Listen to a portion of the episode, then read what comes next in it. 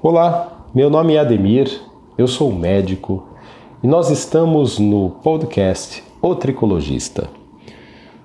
O podcast O Tricologista é uma derivação do blog otricologista.com que nasceu há 10 anos atrás com outro nome. Antes ele era chamado de blog Tricologia Médica.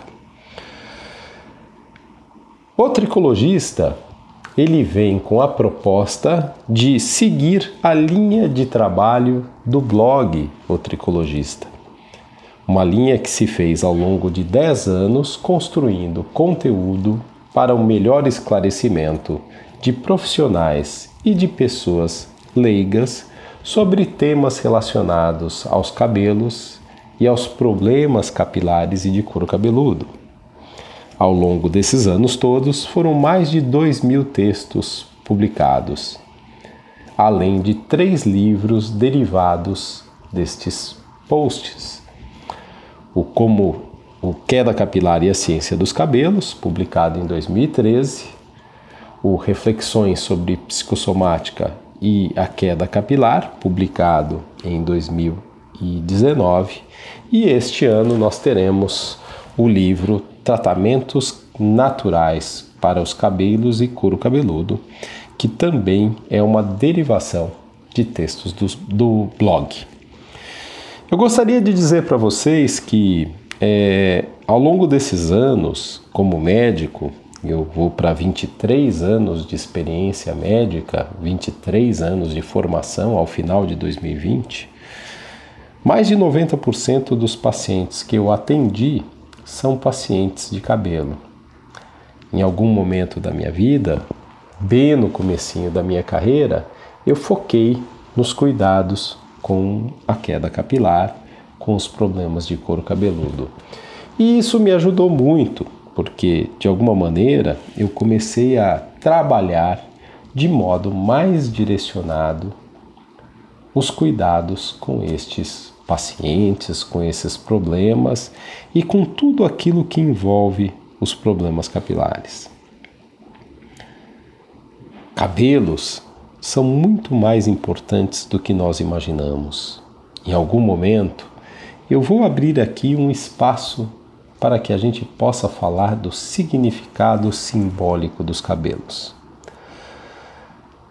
Perder cabelos para quem dá aos seus cabelos um significado muito importante, é algo altamente dolorido, é algo altamente constrangedor e emocionalmente de grande impacto para a saúde psíquica e também para a saúde física de quem os perde.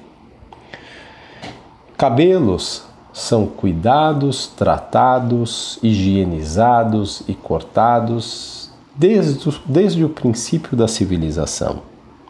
Este também é outro tema que em algum momento eu quero trabalhar com vocês: a história dos cabelos e de seus cuidados.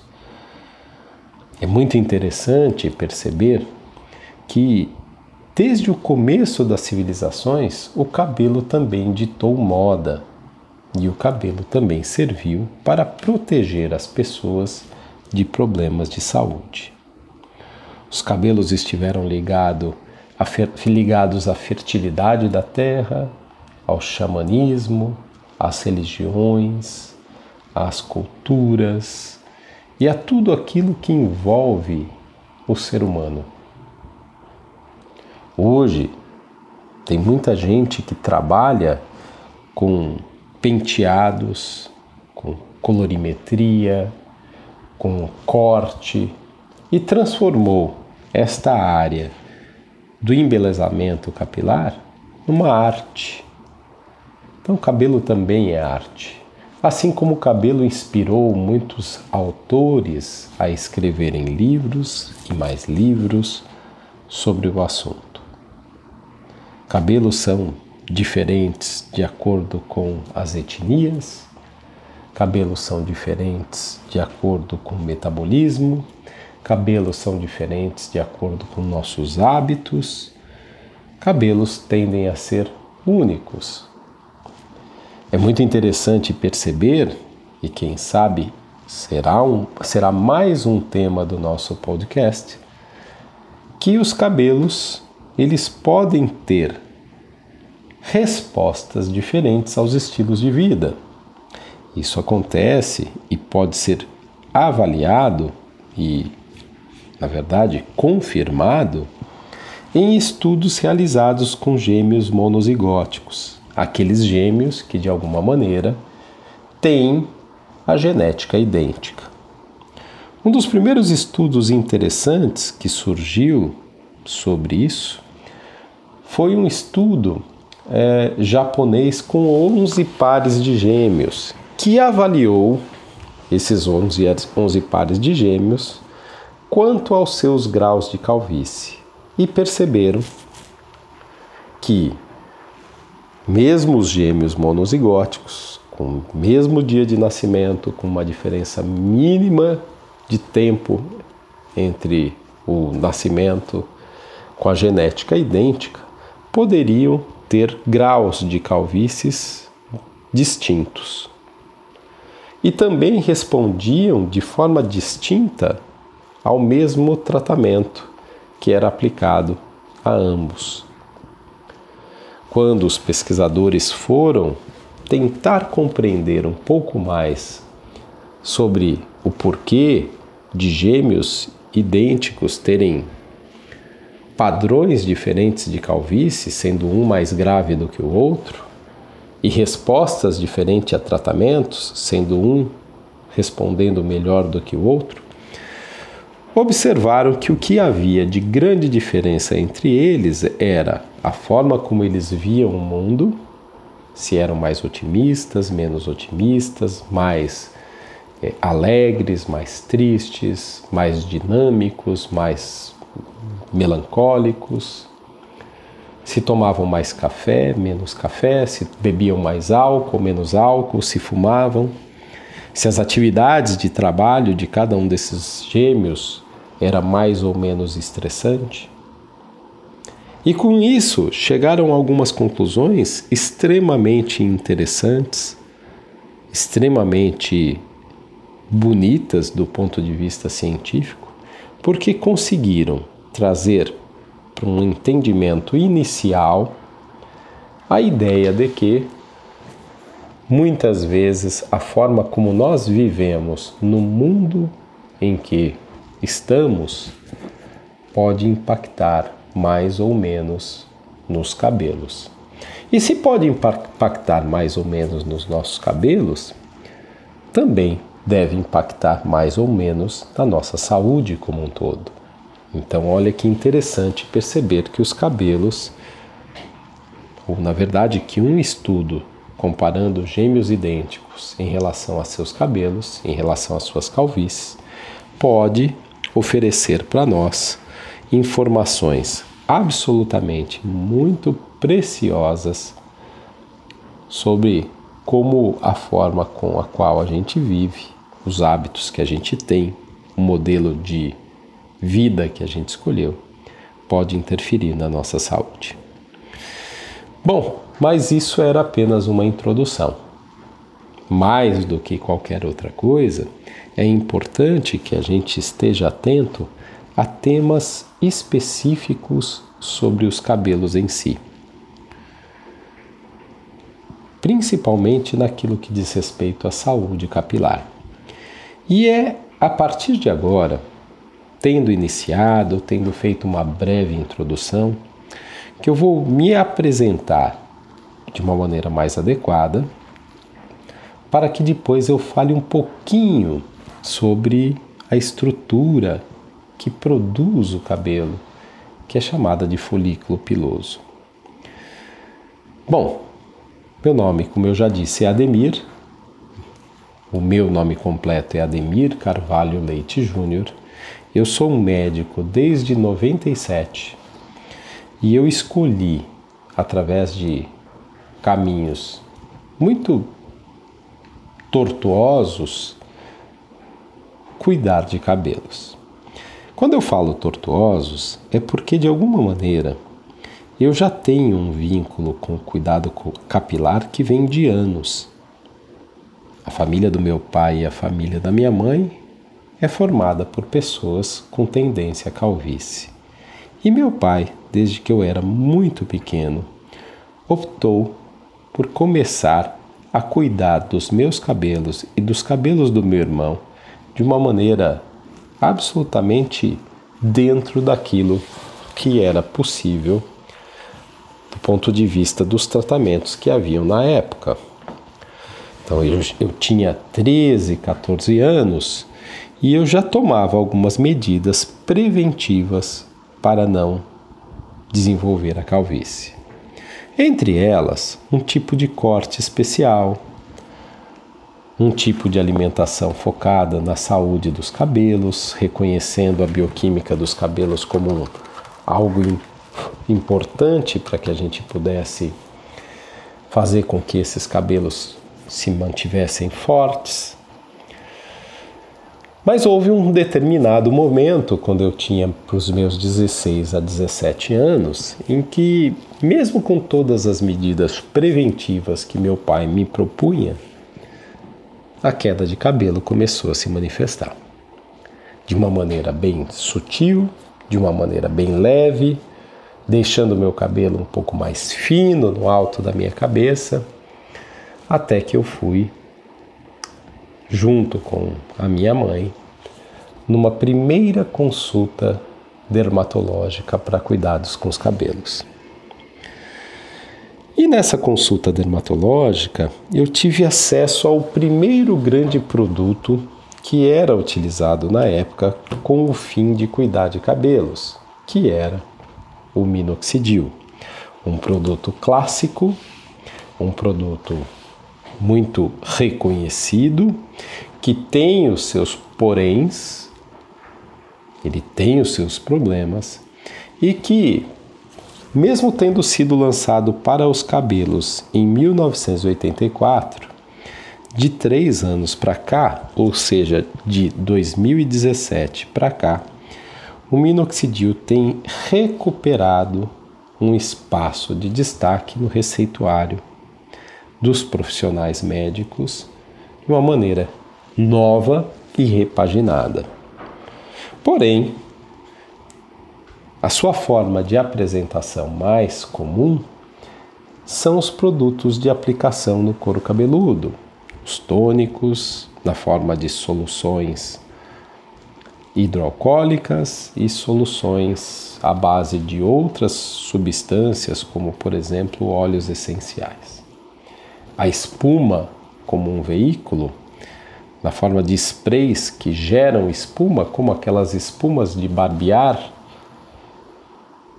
também são outras apresentações desta medicação clássica, reconhecida, aprovada em praticamente todos os países, pioneira e com um grau de eficiência bastante satisfatório.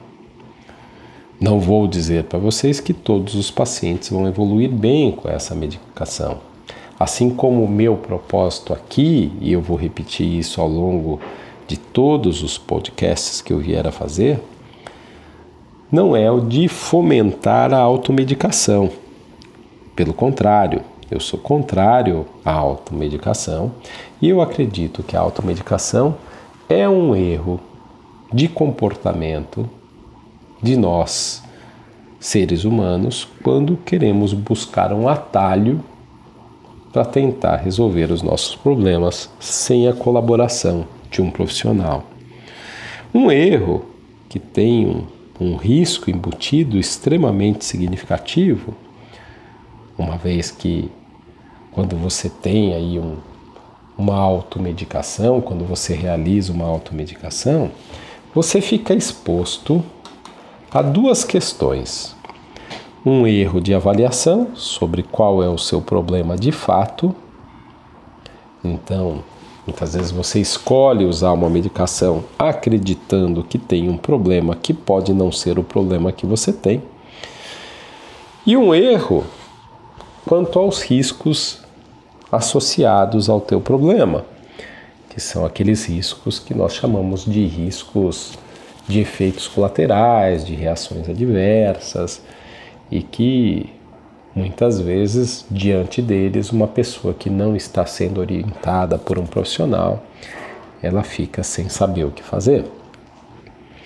Bom, voltando à linha de tratamento, eu comecei a usar essa medicação e essa medicação, de alguma maneira, deve ter, isso eu tenho uma vaga memória, mas deve ter feito algum tipo de, de efeito, deve ter trazido algum tipo de benefício. Porém, em um determinado momento eu mudei de médico, na verdade eu, eu tinha ido numa médica, fui numa outra médica, e foi com essa segunda médica que eu estabeleci um vínculo muito bacana, e foi ela que me despertou algumas coisas que eu considero extremamente importantes para que eu pudesse me tornar um profissional que atua na área de tricologia, que é a ciência dos cabelos.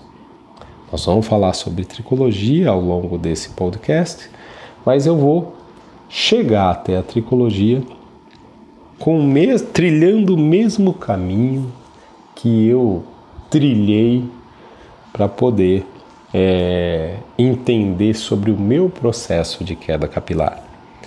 E aí vocês vão perceber ao final da história que o médico Ademir, na verdade, ele veio para a área de cabelos, ele começou a tratar de cabelos, porque em algum momento isso fez parte da vida dele de uma forma muito intensa. Mas vamos lá, vamos seguir eu encontrei essa segunda médica e, ao encontrar essa segunda médica, ela me apresentou não apenas novas opções, mas visões diferentes de cuidados. Algumas medicações elas foram avaliadas, foram introduzidas, foram retiradas e tudo dependia muito da forma como, a cada intervalo entre as consultas, o meu couro cabeludo e o meu cabelo se comportavam. Havia uma situação que lá atrás eu já percebia, e é interessante notar que este tema volta sempre a cada consulta com os meus pacientes. Mesmo durante um tratamento bem feito, bem planejado e bem orientado, a queda de cabelo pode oscilar. E quando isso acontece, quando a queda capilar oscila, nós vamos ter muitas vezes uma maior ou menor preocupação sobre a efetividade do tratamento. Foi ela então, essa médica, que me chamou a atenção para que eu pudesse manter a tranquilidade diante das oscilações, porque as oscilações eram normais e que provavelmente mesmo que eu não tivesse evoluindo para um quadro de calvície, essas oscilações aconteceriam de qualquer maneira. Então, ao longo dos anos de cuidado com ela, provavelmente foram uns 3 a 4 anos, nós fizemos as nossas avaliações de medicações, de continuidade de alguma delas por, por um período de tempo mais prolongado, de desuso, de recolocação de medicações. E tudo aquilo ali, como eu já disse, dependia bastante da forma como o meu organismo se comportava, os meus cabelos se comportavam diante do tratamento proposto. Foi uma luta, e ainda é, posso afirmar, bastante interessante, porque eu já fundamentava através daquelas consultas algo que só depois de muito tempo eu comecei a perceber que eu fiz e faço durante minha carreira, que é ter ou no mínimo tentar ter o controle do tratamento nas minhas mãos entendendo que a cada ciclo, cada intervalo entre as consultas, o paciente pode ter uma performance melhor do que a que eu esperava, de acordo com a que eu esperava e abaixo daquela que eu esperava. E quando isso acontecia, naturalmente, uma das minhas preocupações era: bom, diante de uma situação como essa, em que esse paciente evoluiu muito bem, eu não tenho por que fazer grandes modificações no tratamento.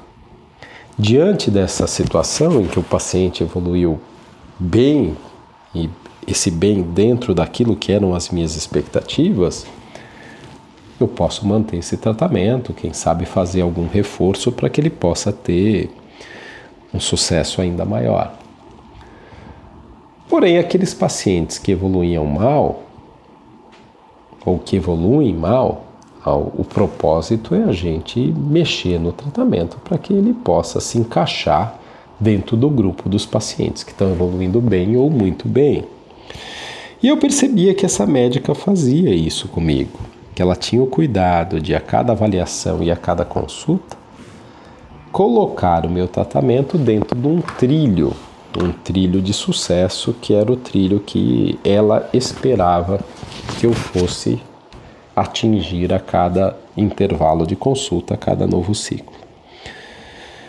Então isso foi sendo incorporado, quem sabe no meu inconsciente, e em algum momento eu me vi fazendo a mesma coisa quando eu me tornei médico, quando eu comecei a trabalhar com cabelos definitivamente. Foi essa médica também que, ao perceber que a parte frontal e a coroa dos meus cabelos né, aquela região da coroinha do couro cabeludo, não estava evoluindo bem, me indicou para fazer o primeiro transplante capilar com um profissional de sua confiança. E de lá para cá eu fiz quatro transplantes capilares, sobre os quais eu também pretendo falar nesse podcast, porque eu acredito que trocar a experiência, conversar sobre transplante capilar é algo absolutamente muito importante para que as pessoas tenham uma, uma ideia exata daquilo que elas podem esperar desses procedimentos. De antemão, eu já vou dizer para vocês que um transplante capilar não é a solução de um problema.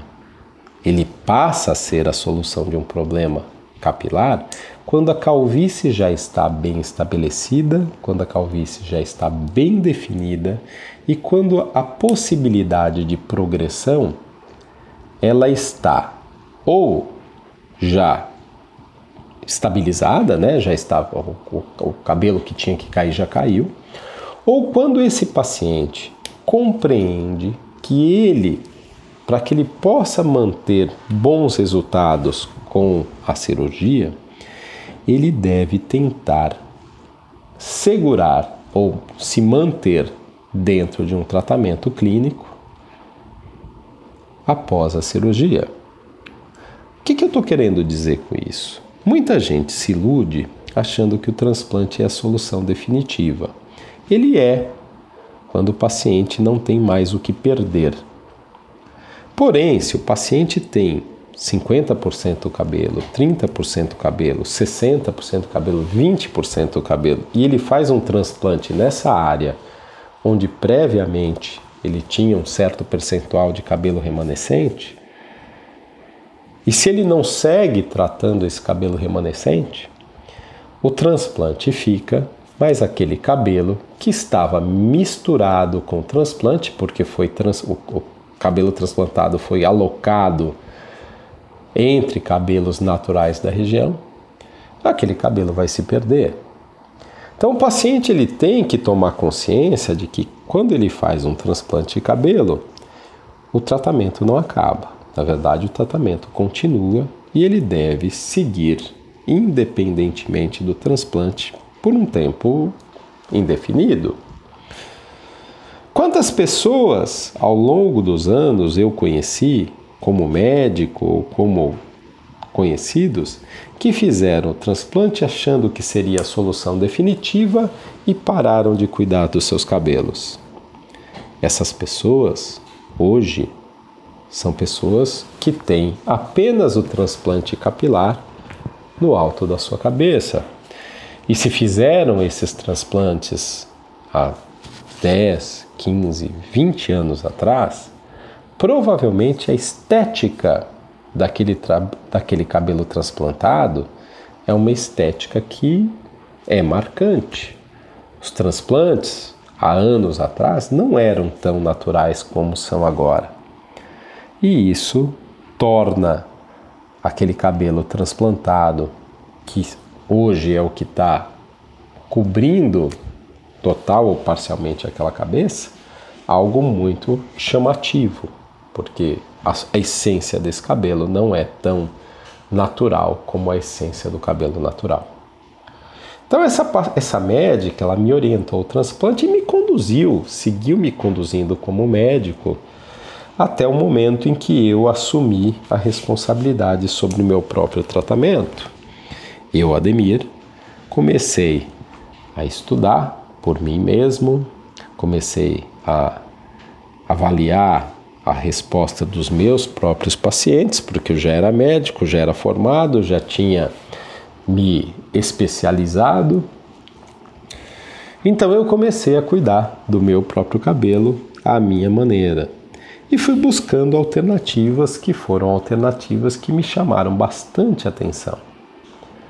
Alternativas que não eram aquelas medicações clássicas e que de alguma forma todo mundo usava fui buscar outras possibilidades dentro do grande portfólio que existe não só na nossa farmacopeia, mas também dentro da área de nutrientes, nutrição e compostos bioativos, para avaliar respostas a esses novos ingredientes que eu inseri na minha vida. Com isso, eu fui afinando, eu fui calibrando, eu fui refinando, na verdade, a forma de trabalhar. E isso acabou me tornando um profissional diferente daquele da média das pessoas que atende cabelo, não só no Brasil, mas também em tantos outros lugares do mundo, onde a possibilidade de personalizar os tratamentos não existe como existe aqui no Brasil. É importante também perceber, e eu quero deixar bem claro para vocês, que eu comecei os meus tratamentos capilares quando eu tinha 16 para 17 anos. Isso significa que hoje, com 45, quase 46, algo me chama muita atenção eu nunca parei de tratar. São absolutamente quase 30 anos cuidando dos meus cabelos. Ah, Ademir, mas precisa? Oh, eu tenho queda genética, eu preciso. Se eu não tivesse cuidando dos meus cabelos, certamente, assim como eu comentei agora há pouco, eu só teria os cabelos que são relativos aos transplantes. E eu tenho certeza que o transplante não estaria cobrindo o meu couro cabeludo sozinho, como o meu couro cabeludo é coberto com a associação entre o transplante e os meus cabelos naturais, aqueles que eu consegui manter durante esses anos todos. Também não posso deixar de dizer, em especial se você é paciente, se você é aquela pessoa que começou a trilhar esse caminho do cuidado com os cabelos, eu não posso deixar de dizer que é fácil. Desculpa, que não é fácil. Às vezes é muito cansativo. A gente cansa. A gente cansa de tratar, a gente tem períodos que a gente escorrega, a gente tem períodos que a gente entende que aquilo ali é um, é um porre. Mas a gente não deve deixar de cuidar em nenhum momento. Mesmo que você não esteja fazendo tudo aquilo que o profissional indicou para você fazer, porque você está cansado, porque é chato, porque é desagradável, porque realmente tratamentos crônicos são tratamentos difíceis, alguma coisa é importante que você faça, senão, de que vale essa caminhada? Você cuidou por 5, 6, 7, 10 anos e de repente você larga tudo. Você está pronto para ficar sem os seus cabelos? Ou você quer manter os seus cabelos, mas você só está cansado? Diminua o ritmo, faça aquilo que você consegue fazer, mas não pare. É melhor um passo por dia, por menor que seja esse passo, do que você parar de tratar, porque a partir do momento que você para de tratar, é como se o seu cabelo, seu couro cabeludo, suas raízes estejam entendendo que você desistiu. E ao desistir, as raízes voltam a trabalhar a menos e a menos e a menos, e a calvície vai voltando a se instalar no seu couro cabeludo. Voltando então para a minha história, eu acabei fazendo algumas formações. Além de um estágio em dermatologia, eu fiz uma pós-graduação em medicina estética. Não demorei muito, eu fui fazer um estágio em dermatoendocrinologia na Universidade da Virgínia, nos Estados Unidos, onde eu tive uma grande imersão num conteúdo vinculado aos hormônios e à pele. Eu complementei esse estágio um ano depois na Universidade do Colorado, onde eu tive uma experiência magnífica com outro grupo de profissionais que me ajudou bastante a entender alguns aspectos que eu achei que eram faltantes na minha leitura sobre a dermatoendocrinologia. E em 2007 eu tive o prazer de encontrar uma pessoa num congresso de pesquisa em cabelo em Vancouver, que veio a ser não só apenas um professor, mas um grande amigo que eu tenho até os dias atuais, que é o professor David Salinger. professor David Salinger, ele é um inglês que desenvolveu um método junto com seu pai, que foi um dos colaboradores e diretores do, do primeiro instituto de tricologia do mundo, que é o Institute of Trichologists do Reino Unido. E o pai do David Salinger, o senhor Ronald Salinger, ele mudou para a Califórnia e era uma época, 73, 74, onde os, os mecanismos de comunicação não eram tão eficientes como a gente tem agora, com a internet, com globalização e tudo mais.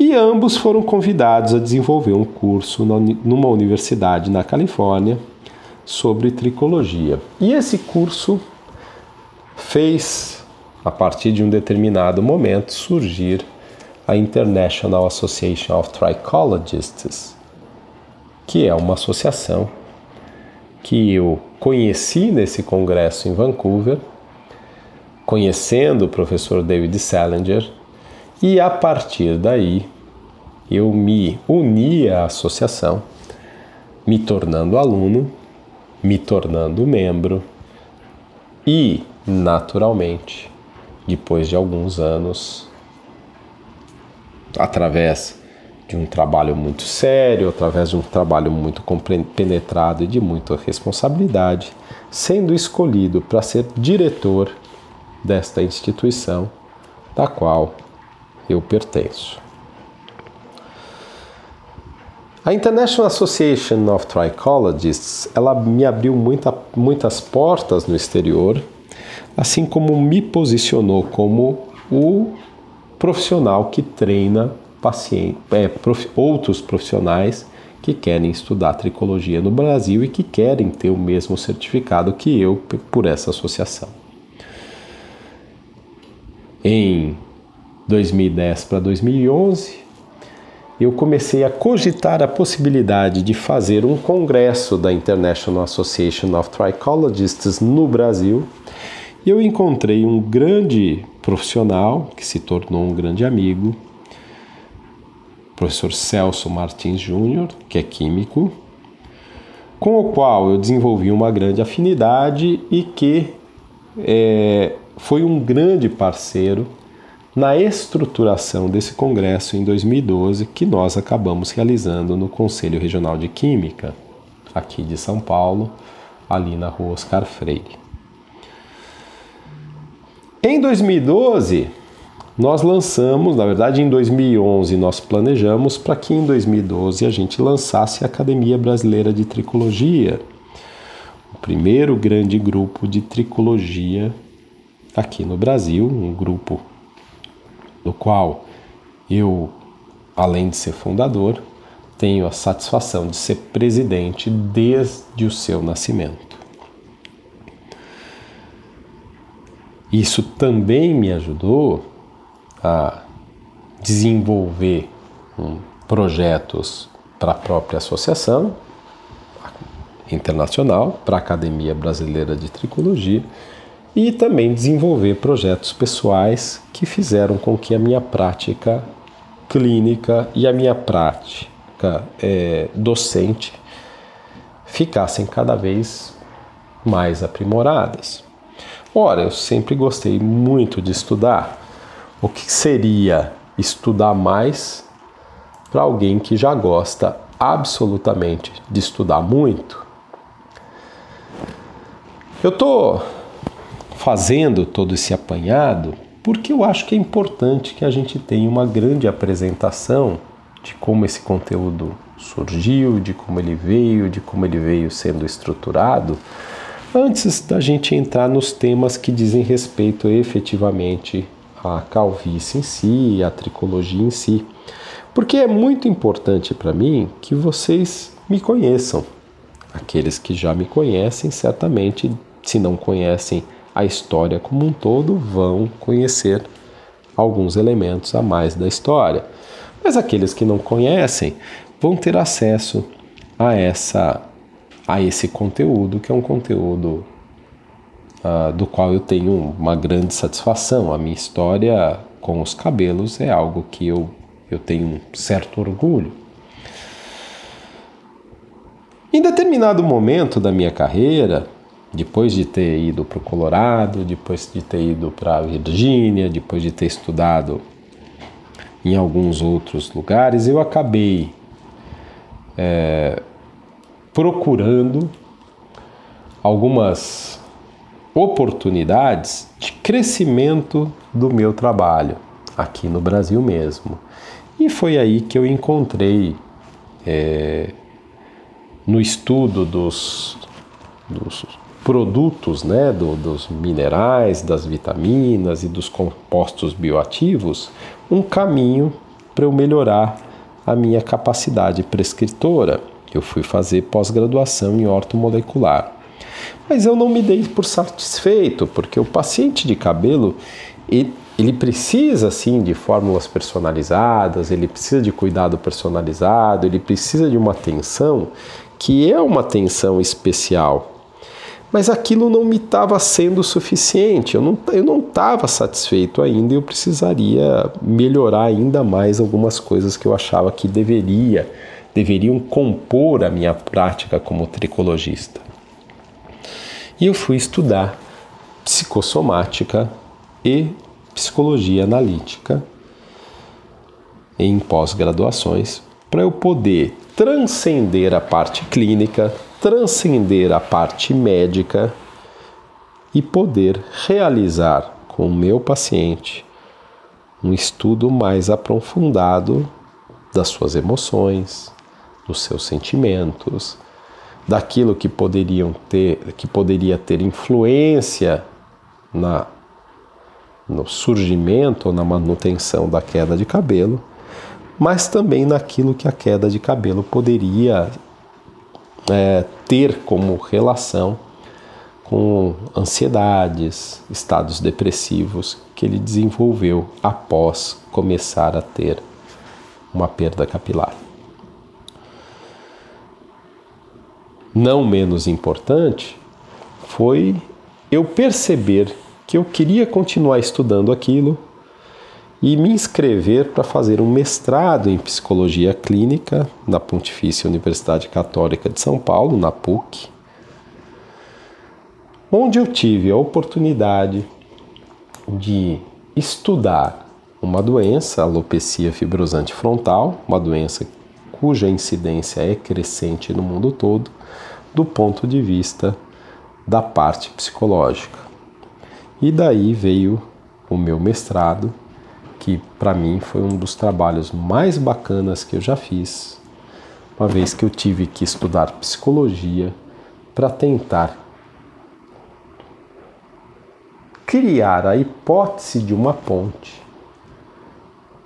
sobre a qual eu apoio a ideia de que as emoções elas estão na origem de algumas doenças, os traumas, os conflitos, eles estão na origem de algumas doenças, mas também estão na manutenção da atividade dessas doenças, ou seja, essas doenças seguem existindo por conta das nossas emoções, por, for, por conta da forma como a gente lida com o mundo, por conta da forma como a gente entende aquilo que na nossa vida é conflito, como a gente trabalha nossos traumas e assim por diante. Eu tenho trabalhado então há 22 para quase 23 anos com cabelo, com muita satisfação, com muito prazer. Eu sou autodidata também, eu sou um leitor voraz. Eu estudo entre uma a duas horas por dia, todos os dias. Hoje eu tenho abrido o meu leque de estudos, eu tenho estudado coisas que eu não estudava antes, temas como economia, política, escrita é, e tantos outros temas têm entrado no meu, no meu uh, conteúdo de leituras, sem deixar de estudar cabelo em nenhum momento sem deixar de entender que o ser humano é quem traz o cabelo para que eu possa consultar. Então, sobretudo, o ser humano vem antes do cabelo. A queixa capilar é um elemento daquele indivíduo que está sofrendo com esse problema e que traz para que eu possa ajudá-lo. E eu tenho um sonho, um sonho que eu escrevi no no prólogo de um livro que eu tenho chamado Como Vencer a Queda Capilar, publicado pela editora KS em 2012, com a segunda edição em 2016, que é um dia eu não quero ser um médico para os meus pacientes, eu quero ser um guia. Um guia para que eles possam entender não apenas como eles podem prevenir, como eles podem conduzir os seus cuidados capilares de uma forma pouco intervencionista, ou seja, usando quase nada de medicamento, fazendo quase nada de procedimento, mas trabalhando a sua vida do ponto de vista de desenvolver bons hábitos, evitar os, os traumas, os conflitos, ou saber lidar melhor com eles, saber modular o estresse. E, sobretudo, se ainda assim for necessário algum tratamento, que esse tratamento seja feito de uma forma sutil, com uma necessidade de apenas uma, uma dosagem suficiente para que esse paciente possa ter sucesso. Eu não sei se eu vou conseguir fazer isso, mas esse é o, um dos meus propósitos como profissional. Meu nome é Ademir e eu te convido para seguir aqui comigo nesse podcast que é o, o Tricologista. Eu espero que você tenha gostado desse primeiro post, né, dessa primeira gravação. E a próxima, como prometido, eu vou falar um pouquinho sobre a biologia da raiz do cabelo, sobre a biologia do folículo piloso, para que você possa é, compreender como essa maquinazinha que produz algo que parece tão simples como um fio de cabelo, como um pelo, ela tem uma complexidade inacreditável. Eu vou lançar uma curiosidade aí na cabeça de vocês. Antes de eu me despedir, em definitivo, deste post do podcast. Vocês sabiam que o folículo piloso sente cheiro? Provavelmente não, porque isso eu fiquei sabendo há pouco tempo atrás também. Mas eu quero falar sobre isso e muito mais no nosso próximo podcast. Um grande abraço e até a próxima oportunidade.